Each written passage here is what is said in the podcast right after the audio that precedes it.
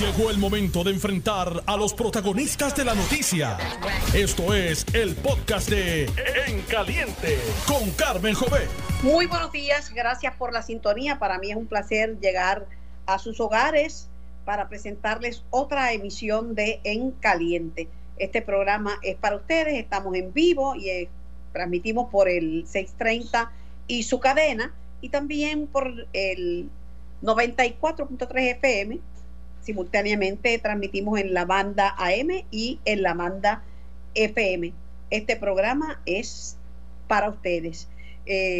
me pueden escuchar también gracias a notiuno.com, diagonal TV, audio y vídeo. Muchas cosas están sonando, hay malestar en el PNP por el tema de de, la, de las primarias, no se ponen de acuerdo, eh, el proyecto de la Cámara es una cosa, pero este no, no está de acuerdo el, el presidente del Senado con ese proyecto, dice que tienen que tienen que, que ponerse, que ponerse de, acuerdo para poder para poder eh, llegar a un, a un consenso no se ponen de, si no se ponen de acuerdo en el PNP y ya no tampoco se ponen de acuerdo con los populares, yo no sé a dónde vamos a parar con el tema de las primarias y, y, mucho menos del plebiscito, que también ha traído muchísimas diferencias entre, entre los populares y, los, los PNP. Bueno, lo que anticipábamos que podía pasar ya pasó. Eh, además de los oficiales que hay en cuarentena, 29 oficiales de, corrección eh, en, en, cuarentena, según la Alianza Correccional Unida, también eh, ya hay unos jóvenes contagiados eh, de las instituciones juveniles. bien peligroso porque no es lo mismo estar en la estar en estar en la calle, que estar en una institución penal, pero la celda hay, no hay mucho distanciamiento social, ¿verdad?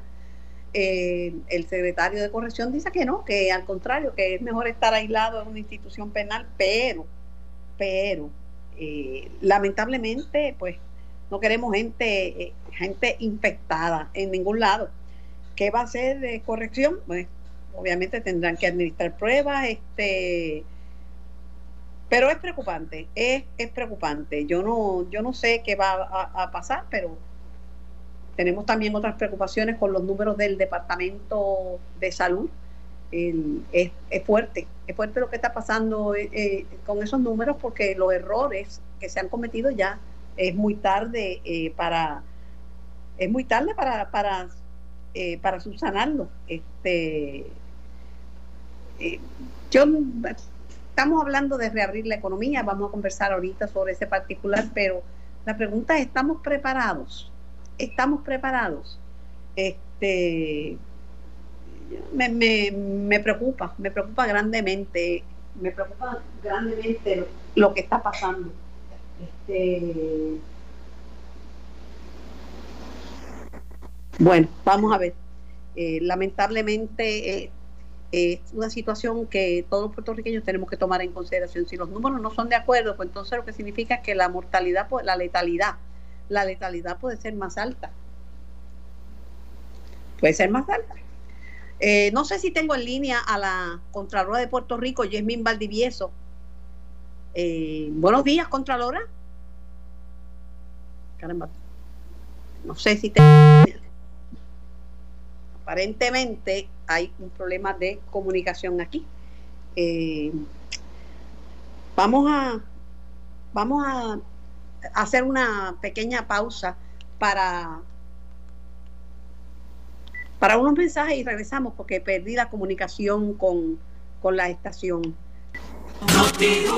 Puerto Rico necesita una sola cosa, que te quedes en casa. Aunque querramos Este no es momento de ir a la playa o salir a socializar. Tenemos que detener la propagación del COVID-19. Y juntos tenemos el poder para hacerlo. Evita salir de tu casa y toma todas las medidas de higiene que sean necesarias. Recuerda lavar tus manos frecuentemente con agua y jabón y si no, utiliza hand sanitizer. Evita tocarte la cara y mantener distancia de los demás. Al toser o estornudar, cúbrete con el pliegue del codo o utiliza una toalla desechable. Y desinfecta todas las superficies. Cierra la puerta al COVID-19. Sé responsable, no estamos de vacaciones. Quédate en tu casa. casa. En Noti 1630 te queremos saludable. No permitas que el coronavirus entre a tu casa. Hazlo por ti, por tus seres queridos, por las personas que tú quieras. Cuenta con Noti 1630. Estamos aquí Es, es para ti. teléfono, ¿sabes? Dale. Bueno, retomamos el diálogo con nuestra gente y con los protagonistas de la noticia. Tengo a Jenvin Valdivieso, eh, Contralor de Puerto Rico en línea. Buenos días, señora Contralora. Bueno, ahora creo que sí tenemos en línea a la Contralora. Señora Contralora, buenos días, Carmen, a ti a tu radio eh, escucha. Bueno, preocupada por la información de que con todos estos problemas que tenemos con, con la cuarentena y con el trabajo remoto, pues se ha quedado prácticamente sin recursos la Contraloría, porque si usted no puede ni siquiera hacer las auditorías, bueno, pero Carmen, eh, eh, es cierto, nosotros ahora mismo no nos consideramos eh, personal esencial, aunque dentro de la oficina nosotros hemos estado, gracias a Dios, trabajando, hemos publicado ya como ocho informes, entre ellos Barranquita, Nahuatl, Yauco, la región judicial de Bayamón, el ARDL del noroeste, el puerto de Ponce que salió hoy, hemos seguido revisando borradores, hemos enviado borradores a, a, a los auditados para que nos envíen sus comentarios, hemos estado eh, ¿cómo se llama? Con, eh, contestando consultas de municipios sobre contratos, a justicia, trabajo con el Departamento del Trabajo. O nosotros hemos estado trabajando muchísimo, gracias a Dios. Este, y eso sí lo podemos hacer remoto. Lo que no podemos hacer es entrar en las agencias en momentos como este, donde solo hay personal esencial para continuar de eh, nuestras nuestra auditoría. Eh, sí hemos emitido cartas circulares para asegurarnos de que pues de que llevamos el mensaje que tenemos que llevar en cuanto a, a- al cumplimiento con ciertas leyes en la, la oficina sobre la contratación, el registro de, de contratos, pero también estamos sumamente alerta y bien pendientes de todo esto que está pasando en el Departamento de Salud. Nosotros ahora mismo no estamos investigando en el Departamento de Salud, pero eso es porque ya lo hemos discutido con los federales y los federales están eh, llevando a cabo esa, esa, esa investigación. ¿Cuánto afecta eh, las investigaciones, el hecho, eh, el hecho, eh, el hecho de que pues que no se puedan hacer la, la- las auditorías? Bueno, pues nos atrasa, nos atrasa, nos atrasa eso muchísimo. Nosotros hacemos un plan estratégico de auditoría y de, y de investigaciones. Nosotros somos muy, muy organizados y hacemos planes y todo lo tenemos planificado, pero lo cierto es que en la medida que la- la- las agencias y las unidades no estén disponibles, recuerda que las investigaciones se basan mucho en, entrevistas, en tú sentarte con una persona, eh, no necesariamente para que el mundo entero las oiga, pero sentarnos, hacer las preguntas, ver su- sus actitudes, porque entrevistar se puede hacer como tú y yo lo estamos haciendo en el teléfono, pero parte de los análisis que nosotros hacemos y parte del trabajo que hacemos también es ver la actitud, la, mm, el demeanor de las personas que, que entrevistamos, por eso no es lo mismo hacerlo por teléfono que, que hacerlo de, de frente y ciertamente pues se nos, se nos atrasa se nos atrasa el trabajo en la medida que nosotros sí tenemos información pues podemos irla analizando y eso es lo que están haciendo los, los auditores y los investigadores de la de la oficina Eh, ¿Sabe cuánto podría esto significar, qué podría significar en términos de las investigaciones pendientes? Pues mira, de nuevo, un, un retraso. A veces la gente no entiende este, cómo nosotros llevamos a cabo la- las investigaciones, porque, pues mira todo esto del Departamento de Salud, cómo se ha investigado, entre comillas, por la por la prensa, por la Comisión de Salud de, de la Cámara de Representantes, Pero así no es que nosotros llevamos a cabo nuestra, nuestras investigaciones.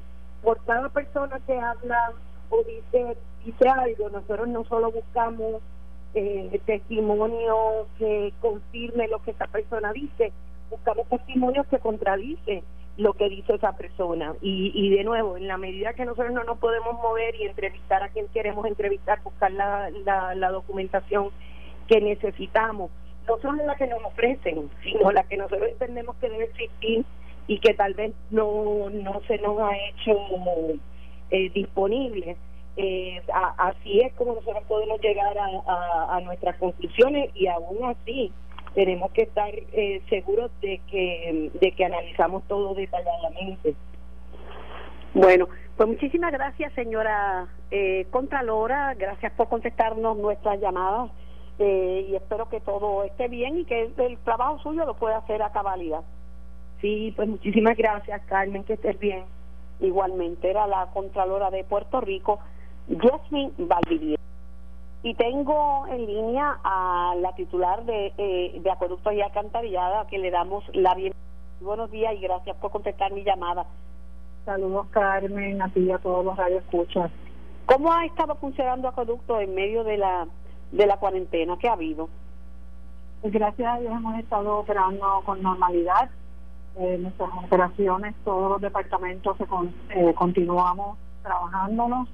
Esto gracias, eh, Carmen, y tengo que aprovechar el, espacio que nos brinda para reconocer el, la labor que ha realizado todo nuestro personal, que se ha dado, se ha dicho presente eh, para mantener las operaciones de la autoridad personal de brigadas, operadores de plantas, supervisores y tanto eh, personal de los todos los grupos laborales hemos mantenido una comunicación sumamente efectiva y esta este nivel de compromiso que ha tenido nuestra gente pues ha sido clave para nosotros continuar nuestras operaciones con normalidad. Pregunto, eh, ¿se ha contagiado? ¿Tienen algunas estadísticas de los contagios en acueductos? Solamente hemos tenido un caso positivo y lo trabajamos de una manera muy efectiva internamente, siguiendo todos los protocolos internos que hemos desarrollado, al punto de que fue en una planta y la operación de la planta no se afectó y fue, pues, se manejó de manera efectiva. Recibieron notificación de que ustedes le dieron permanencia en acueductos a 477 empleados. Es correcto, sí. 177 gerenciales y 300 unionados. Eh, me parece que el momento en que esto está ocurriendo, ¿verdad? Lo estamos haciendo en conjunto con los grupos laborales, pues es un momento eh, idóneo en el sentido de que una vez más reconocemos el trabajo y el esfuerzo de nuestra gente y yo creo que creo no es sumamente meritorio que hayamos podido concluir este trámite y que podamos darle este beneficio a nuestros empleados de pasar de estatus de transitorios o temporeros a un estatus regular. Eso, este proceso no conlleva ningún aumento, ninguna medida económica, sino que es un beneficio de estatus regular para el empleado que pues puede favorecerle en trámites personales para otras cosas. Bueno, yo no yo no puedo, ¿verdad? Este, decir que es una medida buena, ¿verdad? Pues son personas que aseguran su trabajo. Lo que pasa es que lo que me preocupa es el momento. La economía de Puerto Rico va a estar con un déficit tan y tan y tan grande que ni con todas las ayudas se puede se puede aliviar, porque imagínense, si se, pierden, como dice el secretario de Desarrollo Económico, estamos atrás en cerca de 10, 10 eh, billones de dólares y nos mandan 3, estamos en 7 en déficit, ¿cómo va a pagar el gobierno? Eh, su nómina, si ahora mismo pues no hay, no hay mucho recaudo en, en Hacienda, eh, ya usted sabe cómo está la cosa, los negocios están parados, eh, ¿cómo, se va a pagar? ¿Cómo aumentar la nómina? o cómo Pero esta iniciativa, claro, esta iniciativa de nombramientos no incluye un cambio económico al actual. Sí, porque la cosa se va a ver bien mala. Económico. Digo yo, como está el gobierno, María, el temblor, ahora la pandemia, la economía está en intensivo, los ingresos de, bueno, le pregunté sobre los recaudos a Hacienda y pues usted sabe cómo está la cosa. Sí, definitivamente. Es una situación difícil la que estamos atravesando. Siendo una corporación pública, a lo mejor la situación de ustedes es distinta y ustedes pueden pueden cumplir con sus obligaciones para con los empleados, pero no sé si esa es la que no sé cuál es cuál es la situación del gobierno de Puerto Rico. Por eso, como esta, esta acción que estamos tomando del nombramiento de estos empleados no conlleva un aumento económico, pues no tiene un impacto en nuestro presupuesto, sino es un beneficio que van a tener los empleados para eh, como empleados regulares, pero no tiene un impacto económico a nuestro presupuesto. Eh, por, por otro lado, el, el, el tema de la situación de la Autoridad de Energía Eléctrica, que está teniendo ¿verdad? problemas eh, serios, porque porque tiene tiene la demanda por la energía es más alta que, que, la que la producción y hemos tenido peligro de que esto que el sistema se caiga. Le ha afectado la operación de acueductos toda vez que ustedes pues hay una relación entre entre acueductos y y y la y, y la autoridad de energía eléctrica. Al momento no nosotros hemos continuado nuestras operaciones normales eh, tenemos pocos eventos, son aislados los que pudiéramos tener alguna interrupción en el servicio de energía eléctrica. También, no en todas, pero en las facilidades más críticas contamos con generadores de emergencia y de hecho el año pasado hicimos una subasta de cerca de 30 millones de dólares para adquirir generadores de emergencia adicionales eh, preparándonos para las temporadas de huracanes, que ya se nos acerca también, ¿verdad? No quisiera hablar de eso, pero es una... No me mencione eso, por favor. Sí, eso es así, pero de todas maneras la autoridad está trabajando de forma muy proactiva y en todo momento tenemos esta realidad eh, bien presente en nuestras operaciones y en nuestros planes de contingencia y pues... Ustedes también ya tienen este eh, energía solar, ¿verdad? En algunas de las plantas. Tenemos energía solar en algunas de nuestras plantas, sí. Y que son un gran alivio, porque no tienen que depender de la autoridad. Correcto. Cerca de dos instalaciones grandes que tenemos eh, energía solar, en placas solares. La gente, y con esto finalizamos, ¿la gente, los abonados le están pagando? Siempre hay un sector que se mantiene, y gracias por la pregunta, siempre hay un sector que se mantiene pagando. Nosotros hemos sido eh, bastante flexibles cuando hemos extendido los periodos de vencimiento de la factura, 45 días, eh, descontinuamos el proceso de cortes, ¿verdad? Para aquellas personas que ahora mismo pues dejaron de recibir ingresos, pero a la misma vez siempre hacemos el llamado para que aquellas que sí puedan mantener eh, balances o abonos a su factura así lo hagan para que pues una vez todo este proceso termine pues no tengan esos montos acumulados y puedan mantener su, su factura lo más al día posible. Pero siempre consciente de que hay un sector en el país que pues definitivamente es el más impactado que no está recibiendo ningún tipo de ingreso y, y mirando esta área es que hemos tomado estas medidas de flexibilizar flexibilizar eh, algunas áreas en lo que es la parte pero le han bajado los ingresos sí sí, prácticamente a la mitad. Eh, diariamente estamos recibiendo aproximadamente el 50% de ingresos.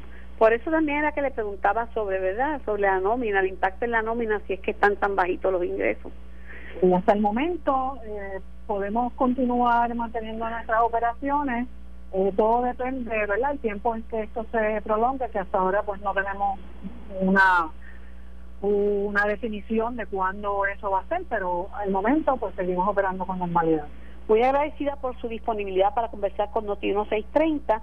Era la titular, la presidenta ejecutiva de la Autoridad de Acueductos de Alcantarillados, Doriel Pagán.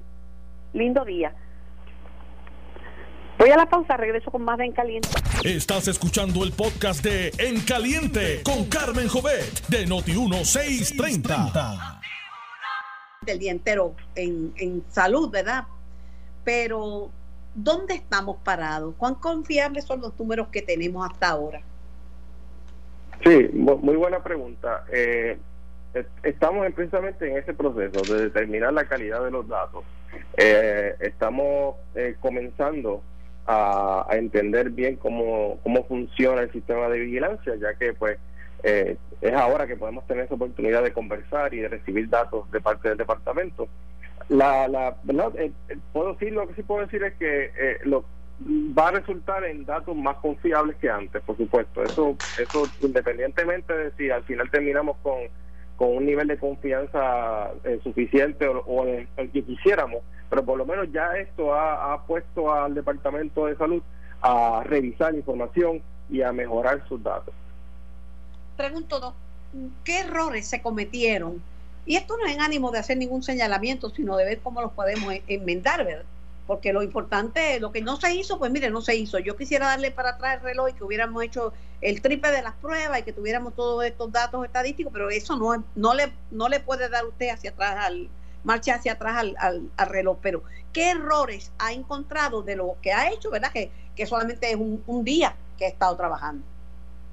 Sí, el, el, nosotros lo que estamos haciendo es, desde, desde que comenzamos la conversación, eh, estamos utilizando eh, las guías que eh, establecen los CDC para evaluar sistemas de vigilancia. Y ahí hay una serie de pasos y preguntas. Así que hemos ido eh, de forma cualitativa determinando y preguntando sobre el sistema y hemos encontrado errores de, del diseño del sistema y de la estructura desde el inicio, desde que el, inicio, desde que el sistema se estableció. Es muy probable que yo estoy, yo, yo doy fe de que ciertos epidemiólogos y epidemiólogas como la doctora Cinta Pérez, como Nelly García, dieron recomendaciones al inicio del sistema, pero parece que esas recomendaciones no se tomaron en consideración por alguna razón. Y el sistema termina ahora pues teniendo dificultad entre distinguir lo que es una prueba positiva de lo que es un caso positivo, que son dos cosas distintas. Entonces ahí es donde empieza ¿Cuál es la diferencia entre un caso positivo y una prueba positiva? Pues una, una persona puede tener más de una prueba, ¿verdad? Pero una prueba solamente puede tener una persona. Por lo tanto, eh, si llegan tres pruebas positivas y yo declaro eso como tres casos positivos, esas tres pruebas pueden pertenecer a un mismo caso. Y ese caso, y, y, más se complica más cuando esa persona en algún momento tuvo una prueba positiva y después recibe una prueba negativa. Por lo tanto, voy a tener un caso positivo y un caso negativo cuando no es cierto. Así es que distinguir eso. O sea que hay errores numéricos de lo que se han reportado que a lo mejor este los números no son los que son. Eh, exacto, es por eso que ayer el, secretario de salud muy valientemente, ¿verdad? Y lo felicito por eso, da un paso al frente, dice, pues yo tengo que corregir esto y comienza entonces a hacer la depuración. Eh, cabe señalar que pues ellos son los que tienen que hacer la depuración, nosotros le estamos asistiendo y ayudando, pero ellos son los que tienen que llevar a cabo los procesos y seguir, seguir las guías y las recomendaciones. Eh, nosotros sí estamos, eh, eh, como parte del proceso que estamos haciendo para asistirle a ellos, estamos recibiendo datos eh, y en este caso estamos creando una nueva sección en nuestro portal que pronto vamos a inaugurar, que vamos a trabajar solamente con datos depurados y casos únicos y vamos a hacer análisis con esos casos solamente. Así vamos a, aportar al, a, a lo que ya el departamento está haciendo para ayudar a que tengamos mejor información para tomar decisiones. Nosotros habíamos hablado antes, tan pronto lo designaron, creo que fue la primera entrevista que tuvo usted, la que le hice yo, de la importancia de las estadísticas. Mire, para, para poder hacer proyecciones necesitamos estadísticas, estadísticas enteras, ¿verdad? Porque ahora mismo se está hablando de la posibilidad de reabrir algunos negocios y de volver, ¿verdad? No la normalidad, porque eso no va a existir en Puerto Rico ni en el mundo.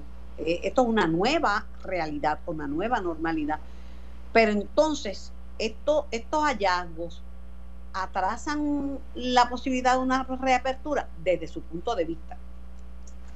Eh, bueno, eh, eso es una pregunta compleja en el sentido de que este, va a depender de cuán, cuán rápido se logre depurar los datos para poder tener la información lo más certera posible. Porque obviamente se necesita esa información certera para poder eh, reabrir. Y si se decidiera reabrir, ¿verdad? Porque es una decisión de, del gobierno central, si se decidiera reabrir, se tiene que asegurar. Están pensando, porque la gobernadora dijo que posiblemente hoy, mañana, haga un anuncio de qué otras empresas podrían empezar sus operaciones.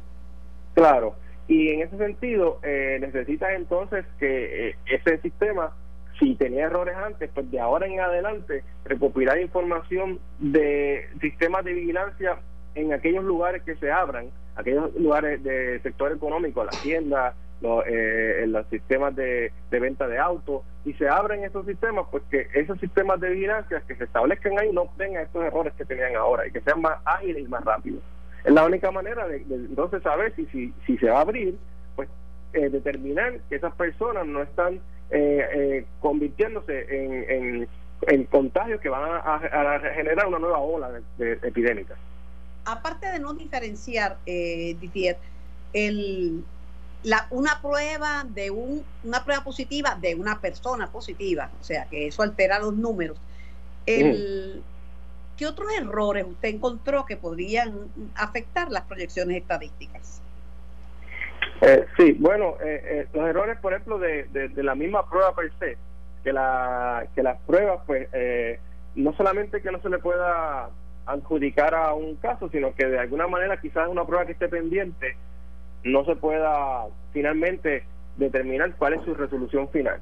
Porque a lo mejor tiene poca información y entonces cuando llega la prueba ya con su con su estatus final, pues que no se pueda entonces adjudicar ese estatus. Ese, esos errores de que tienen que ver más bien con control de calidad. Y, y además de eso, este, errores en la comunicación del mismo sistema interno. Eh, obviamente un sistema de vigilancia tan complejo como este, que requiere información de hospitales, de laboratorios, de, de, los, de los CDT, requiere que haya una comunicación bien eficiente entre las partes y había, hay un poco de eficiencia en esa comunicación y, y es ahora que se está entonces eh, tratando de, arreglar eso.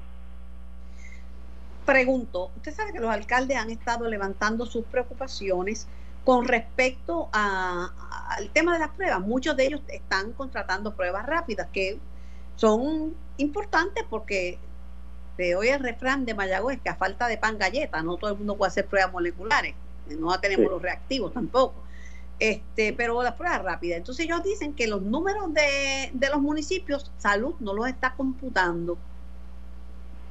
Sí, este, hay un poco de, de confusión ahí. Todavía yo, yo en el instituto no estamos muy claros todavía en ese punto, así que estamos todavía investigando en ese punto para determinar cuán eh, cuán cierto puede ser que haya eh, esos números no se estén computando o que esas pruebas no estén llegando o si es que están llegando por otro lado eso todavía está en proceso de nosotros entenderlo. Todavía. Pero le, resultaría, pregunto, aquí estoy tocando de oído, Didier, tratando de ver en qué forma, ¿verdad? Aclaramos, ayudamos y tomamos las cosas de aquí en adelante. Mire, eh, Lorenzo González fue el último de tres secretarios de salud en un mes.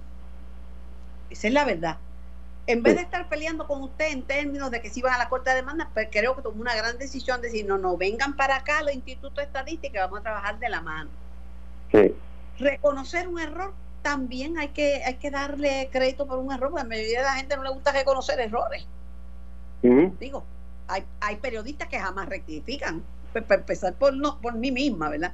Yo no, yo sí, cometo un error pido excusa, pero de, a la brevedad, pero hay gente que simplemente no rectifica. Eh, rectificó que, que los números no son correctos. Ajá, exacto. Él. La pregunta es si se pueden corregir esos errores o ya no. Bueno, hay errores que, que se van a poder corregir y otros no. Eh, se va a poder determinar, eh, probablemente van a haber siempre algunos algunos casos que, que no se puedan eh, determinar bien pero la mayor parte, en términos eh, generales, se va a poder corregir la, la, parte de si es un caso o una prueba. Eso, pues, la mayor parte del tiempo es posible. Lo que quizás no se pueda corregir es algunos algunos detalles de algunos casos. Podemos tener la variable de, cuál es la edad de ese caso, el sexo. Hay cosas que, que quizás no se puedan corregir en algunos de los casos. Así que hay cosas que, como quiera que sea, no se van a poder corregir. le interrumpo, sin tener esos datos ya están diciendo que hay más hombres contagiados que mujeres, sin tener todo, toda la, data recopilada, que hay jóvenes que los jóvenes son los que menos infectan. Yo no sé, las proyecciones de aquí yo creo que tienen que estar respaldadas por los datos. Sí, definitivamente hay que mejorarlos. Eh, pues, eh, como no todos los datos tienen esos problemas, pues quizás en algún momento tengamos suficientes para, para así tomar determinaciones, pero precisamente por eso es que hay que hacer dos cosas, continuar depurando estos datos y segundo, hay que, como mínimo, duplicar la cantidad de pruebas que se están haciendo. Eso, mire, yo no sé nada de estadística. Creo que pasé la, pasé la clase con buenas notas, pero no, no, no creo que sé. Pero de verdad que hay que duplicarla, porque la, el primero, universo, hay que ver de cuánta es el universo. Segundo, cuál es la metodología para poder hacer proyecciones. Hay gente que hace encuestas con una muestra de mil personas en un país de 7 millones. Pero hay que ver cómo se recopila la muestra y cuál es, saber. ¿Qué podemos colegir? ¿Qué podemos concluir? O, no usemos la palabra concluir, pero ¿a qué, a, qué podemos llegar con lo que tenemos? Con lo que se ha recopilado, con errores o sin errores, y con la depuración que en el poco tiempo que han estado que incorporándose ustedes, ¿a qué conclusiones podemos llegar? Sí, este, pues precisamente eso es lo, lo que estamos eh, trabajando ahora. Estamos recibiendo los datos depurados y con casos únicos para generar una sección en el instituto de análisis específicamente con esos datos, para que entonces tanto el Departamento de Salud como otros expertos puedan llegar a conclusiones. Nosotros nos vamos a, dar la información lo más certera posible con aquellos datos que son eh, de calidad. Los que no son de calidad, pues los dejamos fuera y se pueden informar, el Departamento de Salud puede informar como casos, etcétera, pero en el análisis epidemiológico vamos a utilizar solamente aquellos casos que tengan la mejor calidad posible. Y vamos a generar entonces unos indicadores, vamos a publicar esos indicadores en nuestra página para entonces poder contestar esa pregunta suya. ¿A qué conclusiones podemos llegar? Sí. Yo le, hago esa pregunta porque estaba escuchando y estaba leyendo y estaba viendo controversias en las redes sociales sobre que si el número es menor, pues entonces la letalidad en Puerto Rico es más alta. Lo que es cierto, si el número de casos positivos es menor, y, la, cantidad de muertes se queda igual, que lo que apunta que en esa área no hay dificultades mayores, pues la letalidad va a aumentar. Sí. Pero también hay que tener en consideración que de igual manera como todo el sistema está atado, está atado también a la cantidad de pruebas. O sea que la cantidad de pruebas es crucial para afinar esos indicadores, pero en términos puntuales, matemáticos y estadísticos es totalmente cierto. La tasa de letalidad aumenta si la, si la cantidad de casos positivos disminuye. ¿Cómo tomó el secretario los hallazgos ¿verdad? y aportaciones que usted desde el otro punto de vista, desde el punto de vista de, del estadístico, eh, le provee? Pero aparte de eso, la primera vez que usted y yo hablamos, hace ¿cuánto, cuánto lleva usted en el instituto? Sí, yo, yo bueno, yo llevo más de 10 años en el instituto, pero, como director, eh, a finales de febrero, sí cuando hablamos en febrero, una de las cosas que yo resalté, si la memoria no me falla, es que usted es un, es un estadístico, pero que viene del campo de la salud, del campo de la epidemiología y de la salud pública. Sí, sí, yo soy epidemiólogo, sí. Eh, Eso le, le, ayuda, le ayuda enormemente a, a, porque no todos los estadísticos son epidemiólogos, ni todos los epidemiólogos son estadísticos. Definitivamente, por eso es que desde el día uno, eh, además de cumplir con mi deber ministerial como director del instituto, eh, presté especial atención a esto desde, desde mucho antes, de diciembre, porque soy epidemiólogo y entiendo y entiendo la magnitud del problema. Cuando cuando usted el, tema el tema de las pruebas, a mí se me acabó la saliva de insistir en que tenemos que hacer más pruebas. Hemos hecho muy pocas pruebas al principio me decían, a cuando empezó la pandemia, nuestra meta es hacer 500 pruebas diarias. Después me dijeron, no, tenemos que empezar a hacer 1500 pruebas diarias. No hemos llegado a esos números. ¿Cuántas pruebas diarias debemos hacer para poder recopilar toda esta data y hacer las proyecciones estadísticas? Este, bueno, sí. Esa es una, una muy buena pregunta. Eh, Lo llevo, yo llevo muy al palo.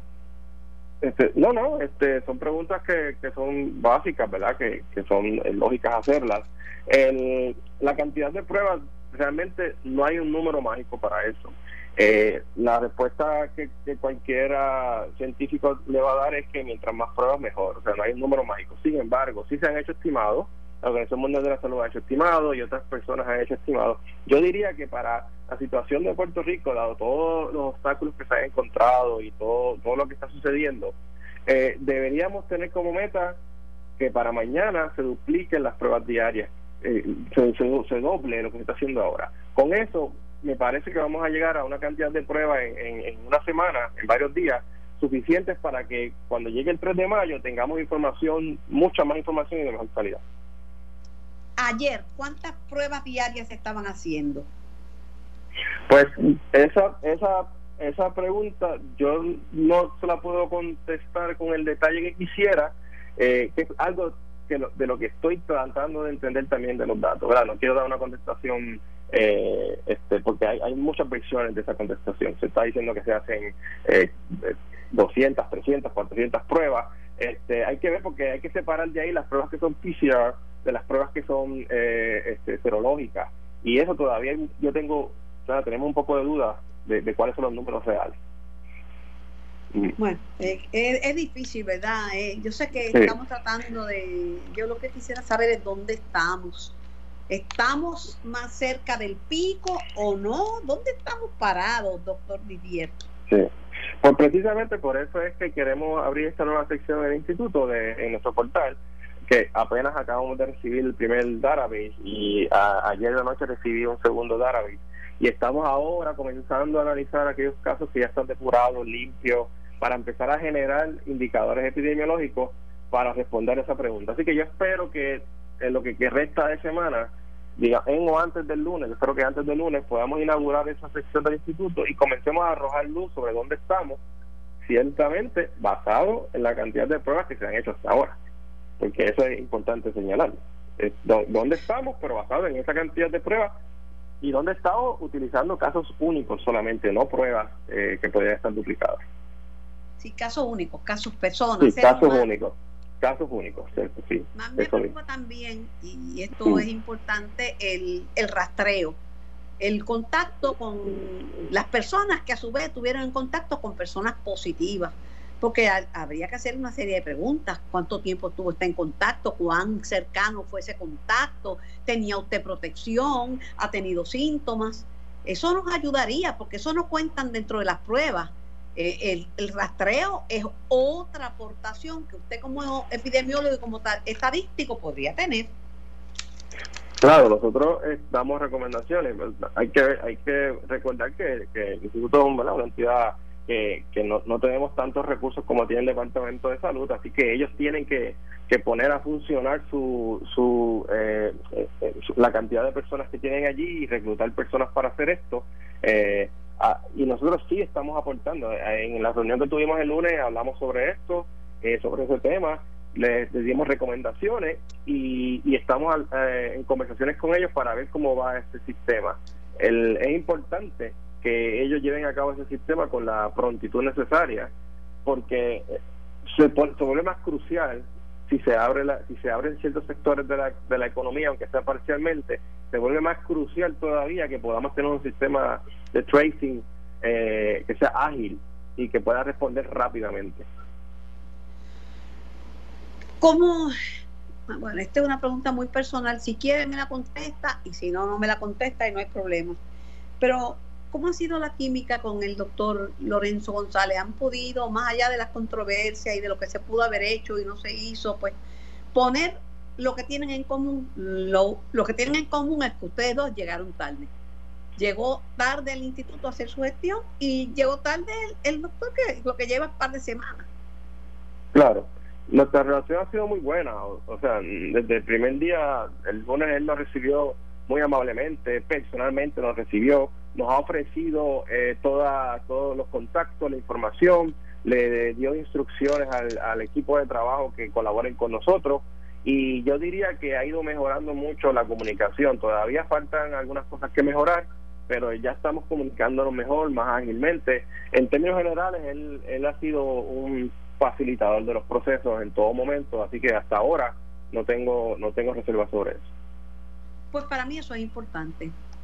Para mí eso es importante, porque más allá de todas las cosas que yo puedo sacar la lista de lo que se ha hecho mal, ahora mismo yo necesito que de un momento en adelante empecemos a hacer las cosas bien porque el tiempo, el tiempo es oro, el tiempo es vida.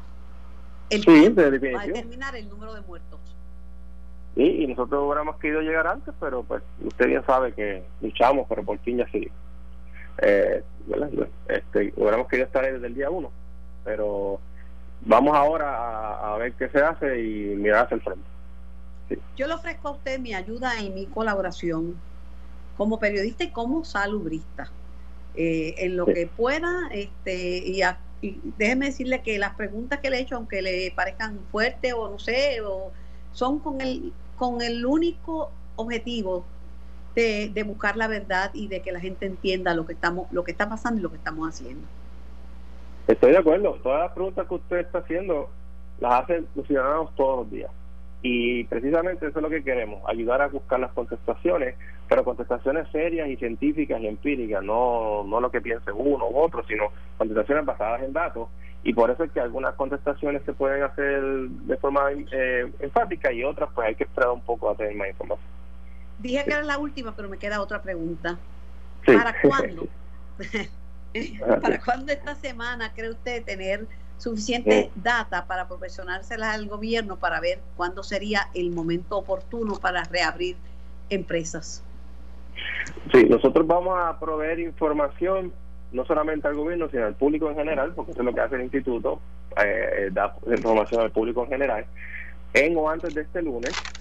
Y, y pues le corresponde a las autoridades y, eh, determinar si, si se debe abrir o no la economía, pero nosotros vamos a cumplir con nuestra parte de darle información para que ellos puedan tomar las decisiones. Sí, cuando hablamos de abrir la economía no es abrir para todo el mundo, ¿eh? empresas que tienen mínimo contacto con, con gente que hacen su trabajo más bien en exteriores o por citas, si esas empresas podían abrir, que es lo que estamos haciendo ahora. Ahora claro, eh, sí ellos ellos se debe abrir si se va si se decide hacer eso por, por, por sectores y con todas las precauciones necesarias en caso de que el gobierno decida hacer eso pero es importante que, que tenga datos e información correcta y nuevamente eh, me parece crucial que se tengan más pruebas para poder entonces sustentar cualquier decisión. Agradezco al director del Instituto de Estadística de Puerto Rico, Orly Didier, esta conversación, esta oportunidad de saber más o menos dónde estamos parados y de entender lo que está pasando en el país con esta terrible pandemia, con un enemigo invisible que ya ha cobrado demasiadas vidas. Gracias y a las órdenes. Muchas gracias, éxito y este, seguimos trabajando para vencer esta enfermedad. Esto fue el podcast de En Caliente con Carmen Jovet de Noti1630. Dale play a tu podcast favorito a través de Apple Podcasts, Spotify, Google Podcasts, Stitcher y notiuno.com.